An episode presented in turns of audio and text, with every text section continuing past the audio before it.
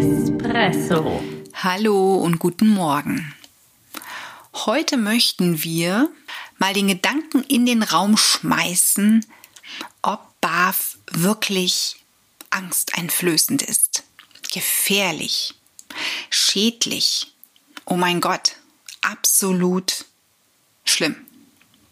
Ja, Keime sind natürlich suboptimal und in jedem Fall muss man ein paar Punkte bei der Hygiene beachten, insbesondere wenn man Geflügelfleisch verarbeitet. Aber vielleicht sollte man auch einfach mal entspannen und die Kirche im Dorf lassen.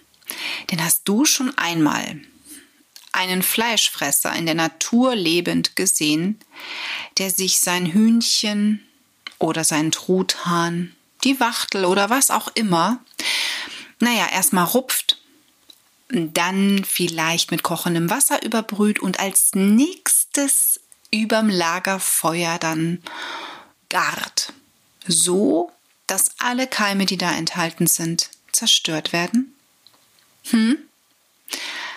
Wir nicht. Und aus diesem Grunde einfach mal selber das Köpfchen einschalten und nachdenken.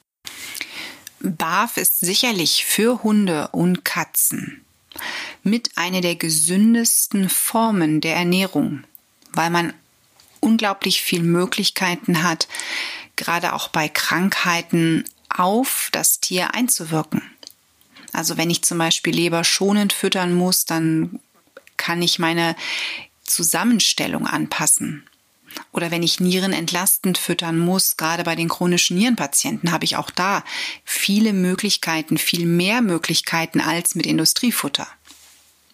Dass man damit sein Tier krank macht, ist auch möglich, wenn man einfach völlig falsch das Zeugs zusammenwürfelt und seinem Tier anbietet.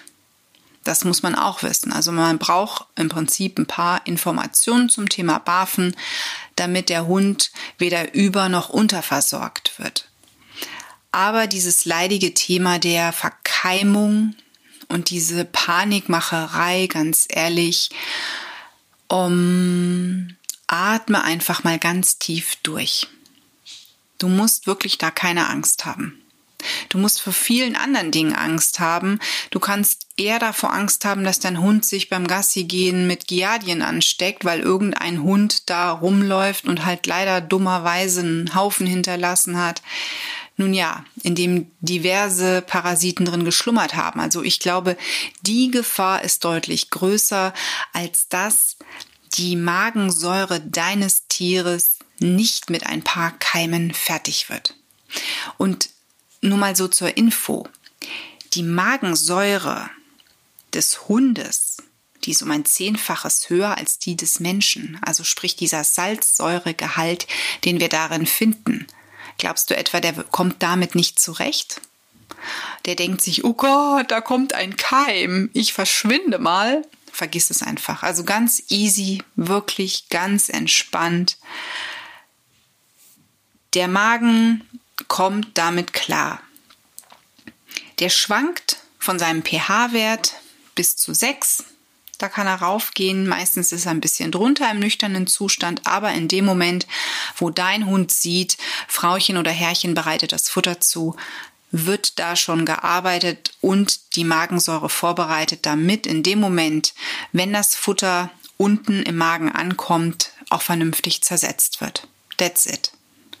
Also keine Angst vor solchen Keimen. Es gibt viel mehr, wovor du wirklich ganz bewusst und auch ja sicherlich begründet Angst haben darfst. Aber wenn dir irgendjemand einreden möchte, dass BAF absolut schlimm ist, todesbringend, gesundheitsschädlich für Tiere, dann lächel ihn einfach an und nicke und denk dir deinen Teil.